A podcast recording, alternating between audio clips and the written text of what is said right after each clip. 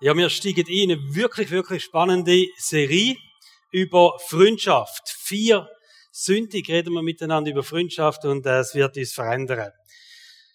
Was kommt dir in den Sinn, wenn du das Wort Freundschaft hörst? Macht das etwas Gutes mit dir? Hast du irgendwie denkst, oh cool, ja, Freundschaft? Oder ist äh, ein eine schmerzhafte Sache, weil du denkst, hm, das habe ich auch schwierige Erinnerungen an Freundschaften. Oder die zweite Frage ist, wer kommt dir in den Sinn? Wenn du das Wort Freund hörst oder Freundin, an wer denkst als erstes, wenn das Wort hörst? Irgendjemand auf Facebook, ich hoffe es nicht, äh, einer von deinen tausend Facebook-Freunden. Eigentlich ist es der größte Missbrauch von dem Wort Freunden, oder? Wenn man für tausende von Facebook-Freunden das Wort braucht. Aber vielleicht kommt da jemand in den Sinn aus der Small Group, oder irgendein Arbeitskollege, und sagst, ah, doch, das ist ein, ein Freund für mich, oder ein, jemand aus dem Dienst in der Church, wo er miteinander einen Dienst macht, und sagst, ja, da habe ich, da habe ich eine Freundschaft mit jemandem. Vielleicht sagst du, mein Mann, meine Frau, das ist mein bester Freund, oder? Oder aus der Nachbarschaft, sonst irgendjemand aus der Kirche. Also es lohnt sich jetzt, sich so Gedanken zu machen, oder? Du kommst nicht drum herum, in den nächsten vier Sündig dir ernsthaft Gedanken zu machen, wer ist mein Freund und für wer bin ich ein Freund oder bin ich eine Freundin? Das sind Fragen, die uns werden durchtragen durch die vier Sündig durch. Es gibt so verschiedene äh, Kreise von Beziehungsfeldern. Und ich habe das da mal probiert, ein bisschen aufzuzeichnen. Einerseits, wir haben so einen Bekanntschaftskreis, wo wir uns drin bewegen. Das sind viele Menschen, einfach Menschen, wo wir ein bisschen näher kennen, wo wir ein bisschen mehr mit ihnen zu tun haben, wo wir ein bisschen mehr über sie wissen. Und dann gibt es so einen Kreis da raus und dann würdest du vielleicht sagen, das sind Kollegen, oder? Kollegen, vor allem Leute, wo du sagst, da mache ich Sachen mit denen zusammen, da bin ich äh, vielleicht eben zusammen in einem Dienst oder ich bin im Sportclub miteinander oder wir arbeiten zusammen und, und haben es ein bisschen besser miteinander, so ein Kollegenkreis innerhalb von dem Bekanntheitskreis. Und dann gibt es einen Freundeskreis. Freundeskreis, wo man so salopp sagt, das sind Menschen, die zu meinem Freundeskreis gehören, ähm, wo aber vielleicht viele Leute dazugehören, wo du sagst, mit denen bin ich irgendwie freundschaftlich unterwegs. Und da drinnen gibt es dann wirklich noch einen Kreis von Freunden. Von, ich hätte es ja schon geschrieben, wirkliche Freunde oder enge Freunde oder so, ich habe das Wort weglassen. Wir sagen dann jetzt einfach mal Freunde. Ganz im Zentrum eigentlich. Wo du sagst, das sind meine Freunde. Also das Spektrum von Beziehungsfeldern, wo wir uns drin bewegen, das ist so wie ähm, von man kennt sich bis eben hin, das heißt, wir sind wirklich näher miteinander unterwegs und das sind dann eben wirkliche Freundschaften. Woher kommen die Freunde? Da gibt's, es gibt übrigens, das ist so cool, es gibt so viel Studien über Freundschaft. Ich habe das gar nicht gewusst, oder? Aber ich habe das gelesen und äh, mega spannend und ich erzähle euch ein paar Sachen da raus. Also woher kommen Freundschaften? Platz Nummer eins ist Familie. Also jede vierte Freundschaft kommt aus dem familiären Umfeld raus. Wenn ihr eine Liste macht mit äh, Freunden drauf, dann ist das vielleicht etwa der Schnitt, was rauskommt. Nachher, hinten dran kommt Verein, da würden wir jetzt auch als Chile dazu zählen, oder? Freundschaften aus Vereinen, aus, aus Chile, aus ähm, Arbeitsfeldern, wo wir drin sind und aus der Nachbarschaft. Das ist so ein bisschen die Reihenfolge. Was sich aber herauskristallisiert ist, je mehr Gemeinsamkeiten jemand hat oder zwei Menschen haben, je mehr Gemeinsamkeiten, umso größer ist die Wahrscheinlichkeit, dass wirklich eine Freundschaft daraus entsteht. Und da habe ich noch etwas ganz Interessantes gelesen. Bis ins 17. Jahrhundert ist das Wort Freundschaft als Synonym für Verwandtschaft gebraucht worden. Also Verwandtschaft und Freundschaft hat man einfach gleich gewertet da drin in, in dem Ausdruck von diesen Wörtern. Die grosse Frage ist, was bezeichnet mir als Freund? Oder ab wann kommen wir jetzt hier und sagen, ja, jetzt bezeichnen wir jemanden als Freund? Also ist nicht einfach nur ein Bekannter, kein Kollege mehr, gehört nicht einfach zu einem größeren Umfeld von, von einem Freundeskreis, sondern es ist wirklich ein Freund. So machst du vielleicht Kriterien, wo du sagst, also wenn wir uns ganz regelmäßig treffen, oder? Dann ist das ein Freund. Aber das ist jetzt die Frage, ob deine Jasskollegen Freunde sind, nur weil du einmal in der Woche mit denen am Jassen bist oder äh, ein Arbeitskollege, wo du täglich triffst, ähm, ist das wirklich jetzt ein Freund? Verbindet euch da wirklich mehr als einfach nur die Arbeit, die ihr habt miteinander oder auch im Dienst, in der Church, in irgendeinem Arbeitsbereich, wo du bist da in der Kille, in der Small Group. Also wir haben ja Das wäre mega cool, oder? Alle, die miteinander im Dienst sind, sind Freunde. Alle, die miteinander in einer Small Group sind, sind die besten Freunde. Und wir müssen so ehrlich sein und sagen, das wird nicht so der Fall sein. Aber wir haben gesagt, wir wettet immerhin, dass Menschen, die in einem Dienst zusammen arbeiten, Menschen, die in einer Small Group zusammen sind, dass sie freundschaftlich miteinander unterwegs sind. Aber freundschaftlich unterwegs sein heisst noch nicht wirkliche Freunde sein, oder? Also wie definiert man das? Wenn sagt man, jemand ist ein Freund? Die Empfindungen, jemand als Freund bezeichnen, die sind total unterschiedlich. Und das ist übrigens auch ein Problem, das man festgestellt hat von der einseitigen Freundschaften. Also auf Freundeslisten, wo du Leute draufsetzt, heisst nicht, dass du bei denen auch überall auf der Liste bist. Wie das vielleicht unterschiedlich empfindet, was ist wirklich ein Freund oder wenn fängt so eine Freundschaft an? Wir haben das Ehepaar, da treffen wir uns ganz regelmäßig miteinander. Und irgendwann haben wir uns einmal darüber unterhalten, ja, sind wir jetzt Freunde, wenn wir so eng miteinander unterwegs sind. Und drei von vier haben sofort gesagt, wir sind Freunde. Jetzt hat er sich selber verraten. Jemand hat gesagt, Jemand hat ganz eine andere Vorstellung gehabt, von was wirklich Freundschaft ist. Aber mittlerweile sind wir so weit alle zusammen, wir sagen, wir sind vier Freunde geworden da drin, wir sind befre wirklich befreundete Ehepaar und wir haben es auch gut miteinander. Was ist die Definition von Freundschaft? Wenn wir nachschauen, so ein bisschen die allgemeingültige Definition, die ihr auf Wikipedia findet, Freundschaft beruht auf gegenseitiger Zuneigung, Sympathie und Vertrauen. Also das ist Freundschaft, allgemeines Verständnis. Und dann gibt's noch den Meier, so ein großes, äh, großes Konversationslexikon, und der tut dem noch anfügen, was auch dazugehört zu Freundschaft, ist gegenseitige Wertschätzung.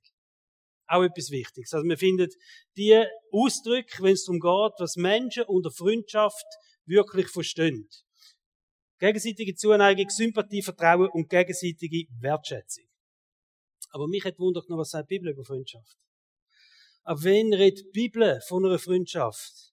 Welchen Stellenwert hat, Bibel, welchen Stellenwert hat Freundschaft in der Bibel? Und man kommt nicht drum herum, man muss die Geschichte vom Jonathan und vom David lesen. Das ist eine von der großen Freundschaftsgeschichten in der Bibel. Und da finden wir auch ganz eine coole Definition von der Bibel über Freundschaft.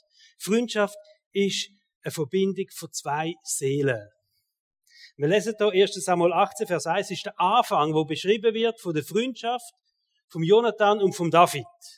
Und da steht, es verband sich die Seele Jonathans mit der Seele Davids. Und Jonathan gewann ihn lieb wie, ein, wie seine eigene Seele. In moderneren Übersetzung, das ist jetzt sehr äh, wörtliche Übersetzung, die ich da genommen In moderneren Übersetzung wird denn das Verbinden von der Seele mit Freundschaft übersetzt. Also es hat eine Freundschaft angefangen zwischen Jonathan und David und ähm, der Jonathan beschreibt ihn einfach, wie wichtig dass ihm der David ist. Aber im genauen Text heißt es hat sich die Seele vom Jonathan und vom David verbunden. Und mir gefällt das mega, mega gut. Übrigens, der Aristoteles, der kommt auch auf so eine Lösung. Das ist ein bekannter griechischer Philosoph und er beschreibt Freundschaft. Freundschaft ist eine Seele, zwei Körper. Ich weiß nicht, er kennt vermutlich die Bibel oder so. Ähm, aber kommt genau auf das, also eine Verbindung von Seelen. Und mir gefällt die Formulierung sehr gut, dass sich Seelen miteinander verbinden. Weil es ist, wenn man äh, das Menschen, den Mensch anschaut, dann wissen wir, besteht aus Körper, besteht aus Seele und besteht aus Geist. Und wenn man sagt, mit die Seele verbindet sich die Seele, können wir auch umschreiben, es ist vielleicht äh, die Umschreibung für Gefühl. Äh, Seele ist die Umschreibung für die Sehnsucht, die wir haben, für Emotionen, die wir haben, aber auch für unseren Verstand, für unseren Willen. All das können wir mit Seele äh, zusammenfassen. Und wenn jetzt da steht im, im 1. Samuel 18, von der Freundschaft von Jonathan und von David und die Seele, die verbindet sich. Oder dass im, am David seine Seele genauso wichtig ist wie seine eigene dann heißt es eigentlich, dass der Jonathan sagt, das, was der David fühlt, und David seine Emotionen, seine Absichten, was er macht, was er will, das ist mir genauso wichtig wie meine eigenen Gefühle, meine eigenen Emotionen, meine eigenen Pläne, die ich habe. Es ist das Verbinden von diesen Seelen, wo die einzigartige Freundschaft ausmachen tut. Also das Bild, das behalten wir ein bisschen in dieser Serie. Freundschaft, eine Verbindung von zwei Seelen, wie es da beschrieben wird, vom David und vom Jonathan. Wenn wir die Bibel lesen, dann sehen wir ganz am Anfang, wir sind geschaffen für Freundschaften. 1. Mose 2, 18 steht, es ist nicht gut, dass der Mensch allein ist. Und wo dass Gott gesagt hat, da hat er vorher den Adam geschaffen und er hat gesagt, es ist nicht gut, dass der Mensch allein ist und dann hat er die Eva geschaffen. Und wir können sagen, die Eva, das ist äh, die intimste Form von einer Seelenverwandtschaft, wo der Adam hat können haben, von dieser Seelenverbindung, die er hat können haben. Und das ist übrigens auch in unserem Leben so die intimste Form von einer Verbindung von zwei Seelen, das ist unser Ehepartner, wo wir das miteinander haben können. Und vielleicht hätte man mit dem ganzen Kreis von Beziehungsfeldern noch in der Mitte einen roten Punkt müssen setzen und sagen, das ist meine Ehe, die ich führe. Das ist mein intimster Kreis von Freundschaft, von Seelenverbindung, die ich haben kann.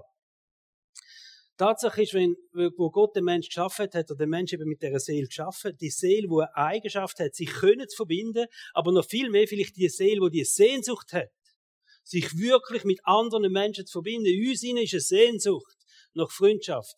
Eine Sehnsucht nach Beziehungen, nach, nach echten, tiefen Freundschaften. Und das ist auch ein Geschenk von Gott. Und ich glaube fest, Freundschaften gehören zu einem erfüllten Leben.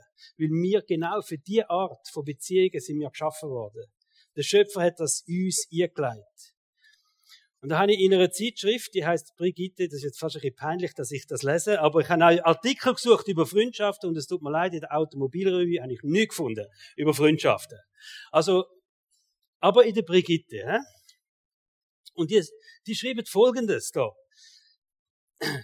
Vielleicht müssen wir auch so ehrlich sein, Frauen sind besser in Freundschaftspflege als Männer. In ganz vielen Fällen. Es gibt immer Ausnahmen, aber ähm, die interessiert das drum auch, oder? Aber da steht, Freunde sind in unserem Leben kein Luxus, sondern unverzichtbar. Denn ohne Freunde steht, ist es unmöglich, Selbstbewusstsein zu entwickeln, Krise überstehen, glücklich zu werden. Und unten an dem Artikel steht, und darum gibt es eine Empfehlung. Freundschaften sollten in deiner Prioritätenliste ganz oben stehen. Schreiben sie da in dieser Zeitschrift inne. Und da gibt es ganz viele verschiedene Studien und die belegen eigentlich das Gleiche. Also Freundschaften haben einen positiven Einfluss auf Gesundheit und aufs Wohlbefinden von uns. Sie machen Menschen zufriedener. Menschen, die Freundschaften haben, haben weniger körperliche und psychische Leiden, steht. Und vor allem, sie können besser mit Stress umgehen. Sie haben eine bessere Resilienz. Also, Leute, die in Freundschaften eingebunden sind, können ganz anders, können viel besser mit schwierigen Lebenssituationen umgehen. Und da etwas will ich euch vorlesen, wortwörtlich, wo da steht, in so einem Artikel. Ein, eine gute, eine gute Freundschaft kann deine Lebenserwartung verlängern. Cool, hä? Da du jemanden hast, mit dem du deine Sorgen teilen kannst, siehst du deine Freunde regelmäßig, bist du glücklicher und ausgeglichener. Fakt ist, und das ist nicht nur eine biblische Erkenntnis, sondern das weiß jeder auf der Welt, der sich irgendwie mit dem beschäftigt, wir brauchen Freundschaften. Und ich habe das in meinem Leben lang nicht so gecheckt und ich muss ehrlicherweise sagen, ich bin, ich finde jetzt auch, ich bin nicht so gut im Bereich von Freundschaften. Und über viele Jahre ist das bei mir auch nicht weit oben gestanden in meiner Prioritätenliste. Andere können das viel besser, habe ich herausgefunden. Eines von meinen Vorbildern ist unsere Deborah, Tochter Deborah, die, die ist sensationell, wie sie ihre Freundschaften pflegt, wo, wo sie die ganze Schulzeit durch ein Studium und alles zusammen einfach sie begleitet hat. Freundschaften, wo einfach immer noch heben, immer noch da sind.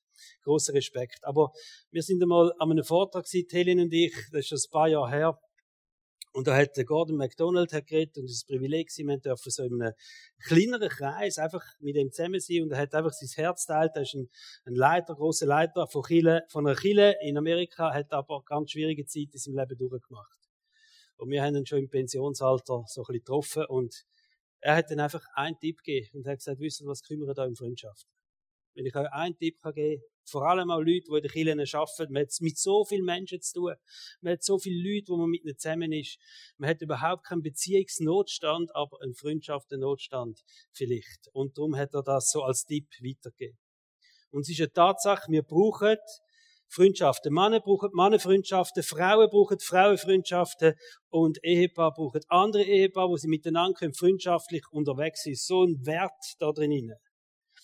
Der Grund ist, weil wir dafür geschaffen sind.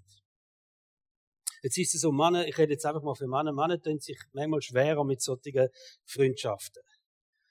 Und manchmal, wenn man so ein bisschen mit den Leuten redet, ich habe das schon mehrmals gehört, den Ausdruck, ich bin halt so ein bisschen ein einsamer Wolf. Und das klingt irgendwie noch ein bisschen abenteuerlich, oder? Du sagst, ja, das ist ein Mann, das ist nicht so ein Kuscheltyp oder nicht so ein, spürst mich, fühlst mich. Also ich bin ein einsamer Wolf. Oder so ein bisschen Cowboy-mäßig unterwegs sein. Aber das Wort einsamer Wolf, ich habe das mal geschaut, weil der Wolf ist eigentlich ein Rudeltier. Wisst ihr, wenn es einsame Wolf gibt, es gibt die zwei Situationen einsame Wolf. Die eine ist die, ein alter Wolf, der sich von der Herde verabschiedet zum Sterben. Und die zweite, ein junger Wolf, der vertrieben worden ist aus der Herde, aus dem Rudel, und wo sich ein neuer Rudel sucht. Also nenn dich bitte nie mehr einsamer Wolf, wenn du dich beschreiben tust. Außerhalb vom Rudel geht's dem Wolf nicht gut. Wirklich nicht, oder? Wir sind innerlich geschaffen für Freundschaften. Wir sagen, unsere Seele ist geschaffen für Freundschaften. Wir sind geschaffen, Freunde zu haben. Wir sind geschaffen auch dafür, selber ein Freund zu sein für jemand anderen oder selber Freundin zu sein für jemand anderen. Und das ist ein Challenge vielleicht. Und ich will dich einfach ermutigen, das Thema Freundschaft oder Freund, Freundin ganz oben auf deine Prioritätenliste stellen. Und wenn du einmal in deinem Leben zurückschaust, dass du Freundschaften siehst und du siehst, das ist ein großer Teil und es ist wichtig gewesen, dass ich ein cooles Leben haben können Es hat mir so viel gebraucht in meinem Leben und es ist so ein großer Mehrwert gewesen, dass ich die Freundschaften haben dürfen haben. Es lohnt sich, in Freundschaften zu investieren. Nicht in alle. Wir reden im vierten Teil von dieser Serie. Es gibt auch Freundschaften, wo es nicht gut tun wo es vielleicht besser ist, auch Freundschaften ähm, aufzulösen oder eben die nicht weiterzuführen. Aber das schauen wir ganz am Schluss an. Aber mein Wunsch, wo ich nochmal entwickelt habe da drinnen, ich will eigentlich Freunde haben im Leben. Ganz klar, ich wünsche mir das auch für euch alle zusammen, die noch da sind. Und ich wünsche mir das auch für unsere Kinder. Ich wünsche mir das für unseren Kids-Bereich, für unseren Teenager-Bereich, aber überall dort, wo Menschen zusammen sind, in Diensten, in Small Groups ähm, oder einfach da im Kirchenleben miteinander, dass da Freundschaften dürfen entstehen, dass Freundschaften unsere Kirche grossen Stellenwert haben, wie sie so wichtig sind. Und jetzt mache ich einen Einschub in das ähm, Thema von zwischenmenschlicher Freundschaft. Und das ist ein wichtiger Einschub. Es geht darum, Freundschaft auch mit Gott zu haben. Freundschaft mit Jesus zu haben. Die Wichtigkeit von zwischenmenschlichen Freundschaften zeigt ja auch auf, wie groß der Wert ist, von einer Freundschaft dürfen mit Gott zu haben. Also wenn das für, zwischen uns Menschen so etwas Wichtiges ist, wie viel mehr wichtiger ist es denn auch, dass wir dürfen auch eine Freundschaft mit Gott haben. Da gibt es ein, äh, ein Vorbild, der Abraham. Der ist für viele, viele Menschen ein Vorbild im Glauben. Er wird auch so erwähnt in der Bibel, als Vorbild im Glauben, so ein Glaubensvater. Aber das ist er nicht gewesen, weil er irgendein Superheld war. Das ist er auch nicht gewesen, weil er unglaubliche Sachen gemacht hat. Ähm, der Abraham ist auch nicht ein Glaubensvorbild gewesen, weil er alle Gebote minutiös eingehalten hat, wo der Abraham nämlich gelebt hat, hat sie zehn Gebote gar noch nicht gegeben. Also, was ist es denn, was der Abraham so einzigartig macht und was ihn so auszeichnet? Die Antwort heißt seine Beziehung, wo er zu Gott hat. Seine Beziehung, wo er zu Gott hat. Das hat ihn auszeichnet. Sein Vertrauen und seine Art, wie er auf Gott gelesen hat. Das ist das, was ihn so einzigartig macht. Und das führt dazu, dass im Jakobusbrief Kapitel 2, Vers 23 steht, dass der Abraham als Freund von Gott bezeichnet worden ist. Also der Abraham ist ein Freund von Gott. Das ist ganz eine nahe Beziehung, die er kann. Man könnte sagen, am Abraham seine Seele hat sich mit der Seele von Gott verbunden. Was Gott denkt hat, was Gott hat wollen, wie Gott fühlt, das ist ein Teil vom Abraham gewesen. Das ist eine Verbindung, so eine Seelenverbindung, hat da existiert zwischen Gott und dem Abraham. Und wir lesen auch über Jesus, dass auch Jesus auch Freunde gehabt hat. Das ist ganz spannend. Einerseits sehen wir, Jesus hat seine zwölf Jünger, wo er ganz nah mit ihnen unterwegs ist, wo er viel erlebt hat, drei Jahre ganz intensiv, viel Zeit miteinander verbracht hat, dass er ihnen Freunde sagt. Da gibt's verschiedene Bibelstellen, die sind einem Konzept inne. Und eine, Johannes 15, Vers 5, da sagt er, und ihr sind nicht mehr meine Diener, sondern ihr sind meine Freunde. Also Jesus sagt das, hey, äh, denke nicht einfach, ihr seid meine Diener, weil, weil ein Jünger so in die Stelligkeit von einem Rabbi nachfolgt und so. Und Jesus sagt, und ihr sind aber meine Freunde. Jesus hat sich gesehen nach der Herzensverbindung, nach der Seelenverbindung zu den Jüngern, die er hat. Und wir lesen in der Bibel auch, dass nebst dem, ich glaube jetzt mal, die Jünger sind sicher seine engsten Freunde gewesen, die er hatte. Aber wir lesen auch von einem Freundeskreis, eben von einem größeren Kreis von Freunden, vor allem dem, wo die äh, Bericht kommen über, über seine Kreuzigung, da lesen wir, dass seine Freunde sind dabei gewesen. Oder ein Lazarus wird auch erwähnt, eine spezielle äh, Freundschaft, die er hatte zu dem Lazarus. Und er hat auch ganz schräge Freunde gehabt. Also die Leute haben gemerkt, er lebt Freundschaft mit schrägen Leuten, oder? Und darum hat man gesagt, er ist ein Freund von Zöllner und Sünder. Also da ist relativ klar gewesen, Jesus lebt Freundschaft mit Menschen, auch zu schrägen Leuten, vor allem aus religiöser Sicht. Die haben nicht in das religiöse Schema gepasst. Aber Jesus hat mit diesen Menschen eine Seelenverbindung gehabt, eine Freundschaft. Und ich will dir einfach fragen, bist du dir bewusst, dass Gott mit dir eine Freundschaft will? Bist du dir bewusst, dass Jesus sagt, ich will eine Freundschaft mit dir haben, ich will, dass sich unsere Seelen miteinander verbinden, ich will die enge Beziehung haben zu dir. Und ich glaube, das Wertvollste, wenn wir jetzt über Freundschaften reden, jetzt viel miteinander über zwischenmenschliche Freundschaften reden. Und vielleicht auch ein Trost für dort, wo es nicht so klappt, wo vielleicht Frust da ist oder wo Leute sagen, ich habe nicht so Freunde. Hey, es gibt einen super Freund in deinem Leben und das ist Jesus Christus. Und es ist die wertvollste Freundschaft, die du überhaupt kannst haben.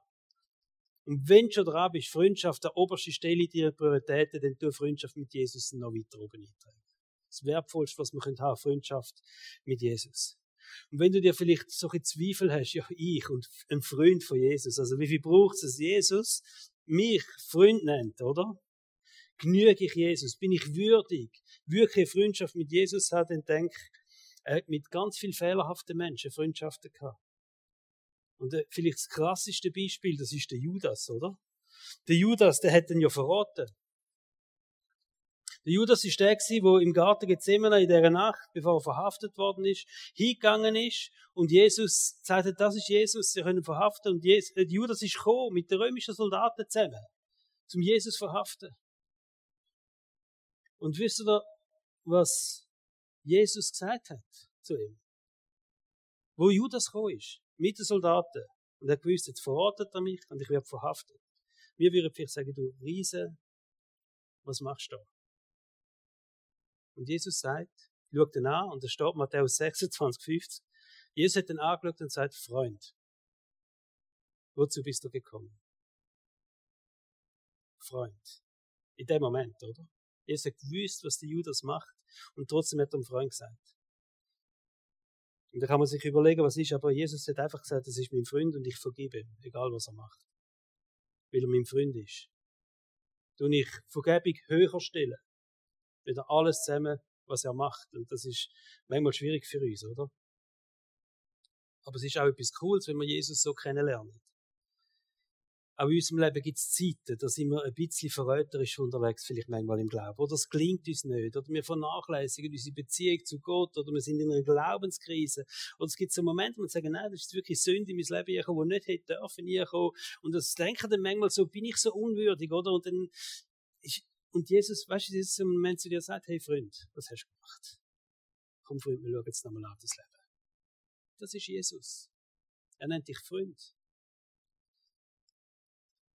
2. Timotheus 2, Vers 16, als Abschluss noch zu der Freundschaft mit Jesus, wo steht, wenn wir untreu sind, er, Gott oder Jesus bleibt treu, denn er kann sich selbst nicht verleugnen. Jesus wird dir nie deine Freundschaft künden, nur willst du einmal nicht auf die bringst. Weil er kann sich selber nicht untreu werden, er hat dich geschaffen, geschaffen für Beziehung, auch geschaffen für eine Freundschaft mit einem mächtigen Gott. Wir gehen zurück zu unseren Freundschaften untereinander es gibt ja auch Momente, wo sich Freundschaften auflösen. Und wir alle haben das vermutlich schon erlebt, dass Freundschaften sich irgendwie aufgelöst haben. Und wir können uns fragen, wie lange haben denn Freundschaften überhaupt? Und da gibt es natürlich auch wieder coole Studien, oder? Wie lange haben durchschnittlich Freundschaften? Da gibt es einen Soziolog, Gerald Mollenhorst heißt der, der ist von der Uni Utrecht und der hat eine Studie gemacht mit 1000 Menschen und hat geschaut, wie lange haben die Freundschaften. Und die tausend Leute haben alle ihre Freunde müssen aufschreiben und nach sieben Jahren hat er 600 von denen wieder kontaktiert und hat gesagt, macht nochmal eine Liste mit allen Freundschaften und die hat er verglichen. Also recht viel Arbeit investiert, zum schauen, wie heben Freundschaften. Das Ergebnis ist, die Hälfte der Freundschaften nach sieben Jahren sind nicht mehr gewesen. Die Hälfte. Das Gute ist, niemand hat weniger Freunde gehabt, es sind neue Freunde dazugekommen. Aber eigentlich so Fazit, oder alle sieben Jahre neue Freunde. Und die meisten Freundschaften, die lösen sich schleichend auf. Schleichend, weil man vielleicht einfach weniger Kontakt hat, man schreibt sich weniger, man, man telefoniert weniger, man trifft sich weniger miteinander. Und es sind vielleicht auch Freundschaften, die für einen gewissen Lebensabschnitt da sind. Das ist auch ein Thema, das wir noch anschauen miteinander, im dritten Teil dann. Also äh, Freundschaften, die mit einer bestimmten Aktivität verbunden sind, wo man etwas halt miteinander macht und wenn man es nicht mehr macht, dann ist die Freundschaft vielleicht weniger im Vordergrund. Und ein Stück weit ist das normal, dass sich Freundschaften so auflösen oder einfach schleichend weniger werden, oder? Wenn man wegzieht und nicht mehr miteinander wohnt, nicht mehr miteinander schafft oder auch wenn man eine Kille wechselt oder so, ist es normal, dann sind vielleicht auch Freundschaften, die nicht mehr gleich sind. Es gibt aber auch Freundschaften, die auf eine tragische Art enden, wo ich vielleicht mal so formuliere, Freundschaften, wo es einen Bruch gibt. Ein schmerzhafter Bruch in einer Freundschaft, Knall auf Fall. Und ich habe das selber erlebt auch schon. Und solche Beziehungsbrüche, Freundschaftsbrüche, die lassen auch immer Verletzungen zurück. Ich kenne das von meinem Leben und das kann jeder auch bestätigen, der das erlebt hat. Wenn es so einen Bruch gibt, ist eine Verletzung meistens passiert. Und darum möchte ich dir Mut machen, einfach auch dich verletzlich zu machen, wenn es ums Thema Freundschaft geht. Es braucht Mut, Freundschaften eingehen. Weil dort, wo wir Freundschaften eingehen, dort, wo wir uns für andere Menschen öffnen, dort, wo wir viel von uns preisgeben, dort machen wir uns verletzlich. Und je näher dir jemand steht, umso größer ist die Wahrscheinlichkeit, dass du von dieser Person einmal verletzt wirst, weil du so viel von dir preisgegeben hast, weil du so viel gegeben hast und so viel gesagt hast über dich selber, du ein offenes Buch bist, oder? Und die Personen meistens wissen, dass die heikle Themen sind. Und Verletzungen sind einfach, sind nicht, nicht zum Gehen, wenn es um Freundschaften geht. Es gibt einen coolen Song von Zürich West, ähm, er hat zwar, der Inhalt vom Text ist, ähm, wenn man ganz hört, ist er schlecht. Das müssen wir nicht hören, oder? Aber heißt, ich schenke dir mein Herz, mehr habe ich nicht. Kennt ihr den Song? Gibt es noch Passagen, die weniger gut sind, aber das ist eine gute Passage, oder? Ich schenke dir mein Herz, mehr habe ich nicht. Hey, du kannst nicht mehr jemandem schenken wieder dein Herz. Aber was macht er mit dem Herz? Was macht er mit dem Herz, wenn du ihm das geschenkt hast? Und das ist ein Wagnis, jemandem das Herz schenken. Aber es gibt keine Freundschaft, ohne dass wir parat sind, uns verletzlich zu machen. Das gibt's nicht. Sonst bleiben wir in dem Feld von Kollegen oder von Bekanntschaft. Dort musst du nicht alles über dich sagen. Dort musst du dich nicht verletzlich machen. Aber wenn du sagst, nein, ich will wirkliche Freunde haben, dann musst du an den Ort ankommen und sagst, ich bin parat, mich auch verletzlich zu machen. Es gibt so eine Aussage, die heißt, wenn du nicht verletzt werden willst, darfst du nicht lieben. Wenn du nicht willst, verletzt werden in deinem Leben, dann darfst du nicht lieben. Und wir sehen, dass die Liebe von Jesus zu uns Menschen hat dann letztendlich das Leben gekostet.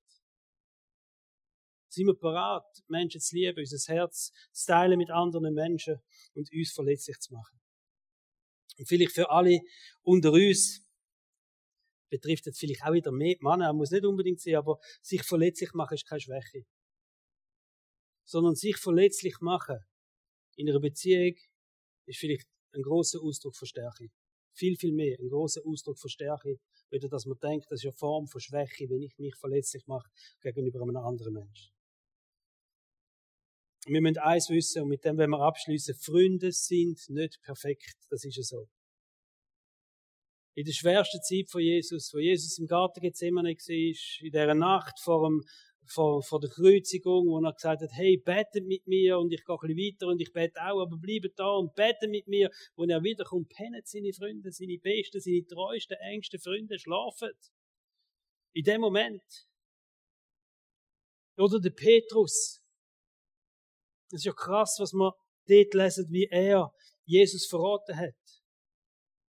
Und vor der Kreuzung, bevor alles passiert ist, der Verrat von Petrus, lesen wir in der Bibel, wie Jesus mit dem Petrus geredet hat. Und er hat mit dem Petrus geredet, weil er gewusst hat, er wird ihn verraten. Und das hat er dem Petrus auch gesagt. Und dann steht aber in der Bibel, er hat gesagt, hey, du wirst mich verraten, aber du musst eins wissen, Petrus. Ich habe für dich betet. Ich habe für dich betet, dass du selber dabei den Glauben nicht verlierst und dass du wieder zurückfindest. Jetzt müssen wir das mal überlegen. Jesus sagt, Petrus, du wirst mich verraten, aber weißt du, was ich auch für dich bete? Dass du den Glauben nicht verlierst und dass du wieder zurückfinden tust. Jesus hat gewusst, der Petrus wird ein großes Problem haben an er selber, wenn er das gemacht hat. Wie kann der Petrus sich selber vergeben? Fühlt sich der Petrus unwürdig? Immer noch zu Jesus gehören, Scham, Minderwert. Verstehen, das ganze Paket kommt da an, wenn du selber merkst, du bist ein Verräter worden in einer Beziehung. Und es steht, der Petrus hat bitterlich brüllt, oder? Und Jesus hat gewusst, es trifft den Herd, wenn ihm klar wird, dass er ihn verraten hat. Und er sagt, und ich habe für dich betet, dass du den Glauben nicht verlierst, und ich habe für dich betet, dass du wieder zurückfinden tust. Wir müssen uns die Situation vorstellen, wie würden wir reagieren, wenn wir wüssten, unser bester Freund, dein bester Freund verratet dich. Würden wir auch für ihn beten? Vor allem, dass er wieder zurückfinden tut? Oder würde man denken, wenn du das machst, sind die Türen zu. Dann sehe ich dich nie mehr. Dann ist vorbei. Wie reagieren wir, wenn uns ein Freund enttäuscht? Wie einfach machen wir es, unserem Freund wieder zurückzukommen? Beziehungsabbruch ist vielfach die Antwort. Jesus hat ja krasse Enttäuschungen von seinen zwölf besten Freunden erlebt. Und auch das sagt, es gibt keine Freundschaft ohne Enttäuschung, es gibt keine Freundschaft ohne Verletzungen. Und wenn es dir gleich geht wie mir, dann hast du auch schon versagt in Freundschaften. Oder irgendjemand hat dich verletzt, enttäuscht in einer Freundschaft. Die zwei größten Verräter bei Jesus in seinem, in seinem engen Freundeskreis, das ist der Judas und der Petrus gewesen. Der Judas hat ihn einmal verraten, relativ heftig, der Petrus dreimal. Das letzte Wort, wo der Judas von Jesus gehört hat, ist das Wort Freund gewesen. Hey Freund, was machst du? Verstehen ihr, auch der Judas hat alle Türen offen gehabt. In der Freundschaft mit Jesus, trotz dem persönlichen Versagen, das er da geboten hat. Aber ich glaube, das Problem beim Judas ist, sie hat sich selber nicht können vergeben für das, was er gemacht hat. Der Petrus, er hat es geschafft, nach all dem wieder Jesus zu begegnen. Das ist ja die bekannte Geschichte, wo die Begegnung nach der Verstehung, die erste Begegnung zwischen Petrus und Jesus, und Jesus stellt nur eine Frage, oder? Nur eine Frage hat er an Petrus gehabt, der, der ihn verraten hat. Und die Frage heißt, hast du mich lieb? Nur eine Frage an den gescheiterten Freund Petrus. Hast du mich lieb? Und vielleicht können wir das als die Freundschaftsfrage definieren, oder? Er hat nur eine Frage gestellt, die matchentscheidende Freundschaftsfrage. Petrus, können wir unsere Herzen wieder verbinden miteinander? Petrus, finden wir wieder den Moment, wo unsere Seelen eins werden Nicht warum und wie und was und wo und wo es hat und hm, sondern Petrus, können sich unsere Seelen wieder verbinden. Und ich habe mir überlegt, vielleicht könnte es auch ganz vielen von unseren gescheiterten Freundschaften wieder eine neue Chance geben. Wenn wir einfach nach all dem, was vielleicht passiert ist, nach allem Schmerz, nach all den Verletzungen, einfach die matchentscheidende Frage ins Zentrum stellen. Können wir unsere Seele wieder verbinden miteinander? Können wir weitergehen wieder als Freunde, nach allem, was passiert ist?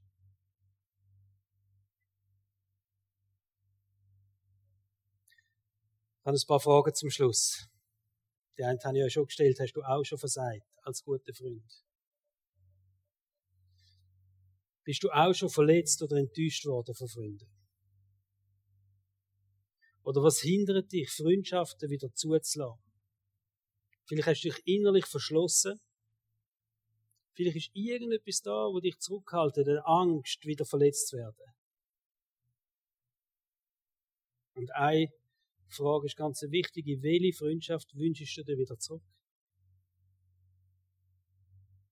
Wem müsstest du vielleicht schon lange wieder mal sagen, dass er oder sie für dich ganz wichtig ist?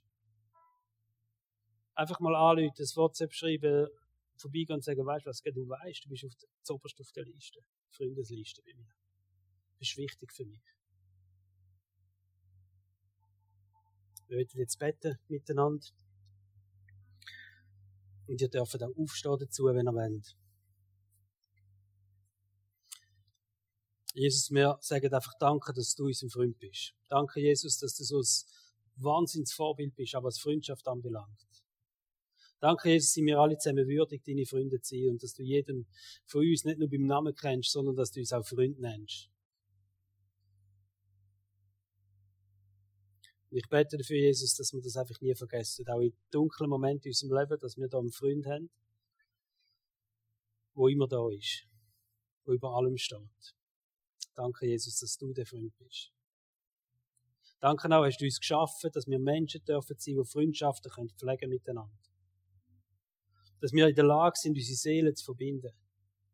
Und ich bete dafür, dass jeder, der da innen ist, darf einen guten Freund oder gute Freundin haben, vielleicht sogar mehrere. Danke, dass du uns nochmal das Verlangen wächst nach diesen Freundschaften, dass wir selber auch nochmal uns entscheiden können, ich will, ich will Freund sein, ich will Freundin sein. Und Jesus und ich bete jetzt für alle die Momente von Versagen, von Verletzung, wo in Freundschaften passiert ist. Jesus, da hat der Teufel so viel Spielraum. Und wir wollen einfach in deinem Namen am Teufel sagen, den Spielraum werden wir dir nicht geben. Jesus, wir haben das Kreuz da in unserer Halle das Kreuz, wo wir, wo wir aufgestellt haben, das ist das Kreuz, wo, wo steht für, für Vergebung, das Kreuz, wo steht für Wiederherstellung, wo steht für Heilung, wo du dein Leben gegeben hast, dass wir Freundschaft mit dir können haben. Und ich bete dafür, dass wir heute nochmal nehmen an dem Kreuz deponieren.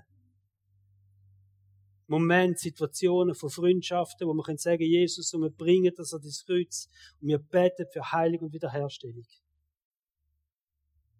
Wir beten dafür, dass wir wieder in der Lage sind, unsere Seele zu verbinden. Wir beten dafür, dass Verletzungen nicht mehr die Macht haben, zwischen Beziehungen hineinzustehen. Komm mit deiner heilenden Kraft, Jesus, jetzt gerade auch in dem Moment und berührt unsere Herzen, Heiliger Geist, wir laden dich ein, wirklich uns, uns, uns aufzuzeigen, unserem Herz, was wir können verändern können. Danke, dass einfach ein Moment von Heilung und Wiederherstellung darf sein heute Morgen. I Jesu navn. Amen.